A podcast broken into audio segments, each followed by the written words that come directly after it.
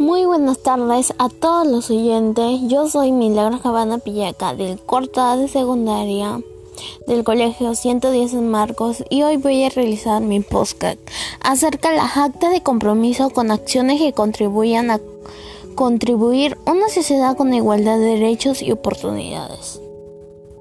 En este tema pertenece al área de comunicación de nuestra docente que nos ayudan a dar nuestros aprendizajes y reflexiones. Nuestro postgag tiene como finalidad ayudar a pensar que contribuyan los ciudadanos a una sociedad con igualdad de derechos y oportunidades y siempre teniendo en cuenta nuestros respetos y valores como derechos.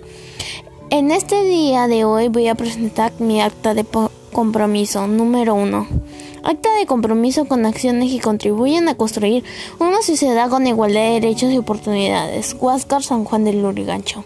En el barrio Santa Rosita, tercera etapa, distrito Huáscar, siendo las 7 pm del día 17 de julio del 2021, se reunieron en la casa de Ana Pillaca los siguientes personas: Natalia Chaico Palomino, Lucio Cabana Guamán, John Cabana Chaico, Ana Pillaca Díaz, Milagro Cabana Pillaca, John Cabana Pillaca y Cabana Pillaca.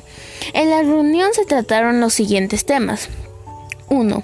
Los miembros de las comunidades indígenas tienen que ser tomados en cuenta en las participaciones y respeto. 2. Debemos aceptar a todos por igual y darles las mismas oportunidades para desarrollar en el ámbito urbano y obtener preparación profesional para que esto lleve a transmitir a sus grupos igualitarios. Nunca se les debe de oprimir su manera de vivir pertenecer a su ciencia cultural. La reunión finalizó a las 8 con la conformidad de los participantes Milagros Cabana Pillaga como presidenta, John Cabana y secretario. De todo esto finalmente rescatamos una reflexión que siempre tenemos que respetar a los indígenas, ya sean de otros tipos de culturas o regiones, pero siempre debe de haber un derecho ahí y no discriminarlos por su forma de ser.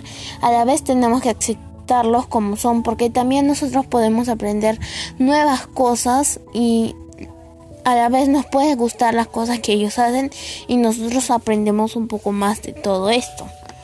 Finalmente, como vemos en nuestra acta de compromiso que hemos estado trabajando en mi área durante dos semanas, hemos estado reflexionando y compartiendo nuestros actas de compromiso. Y esto nos lleva a cabo a planificarlo mi acta de escritura, la textualización de escritura y la rúbrica de evaluar nuestra acta de compromiso. A través de esto todo pudimos llegar a nuestro producto final, que es un acta bien hecha y compuesta.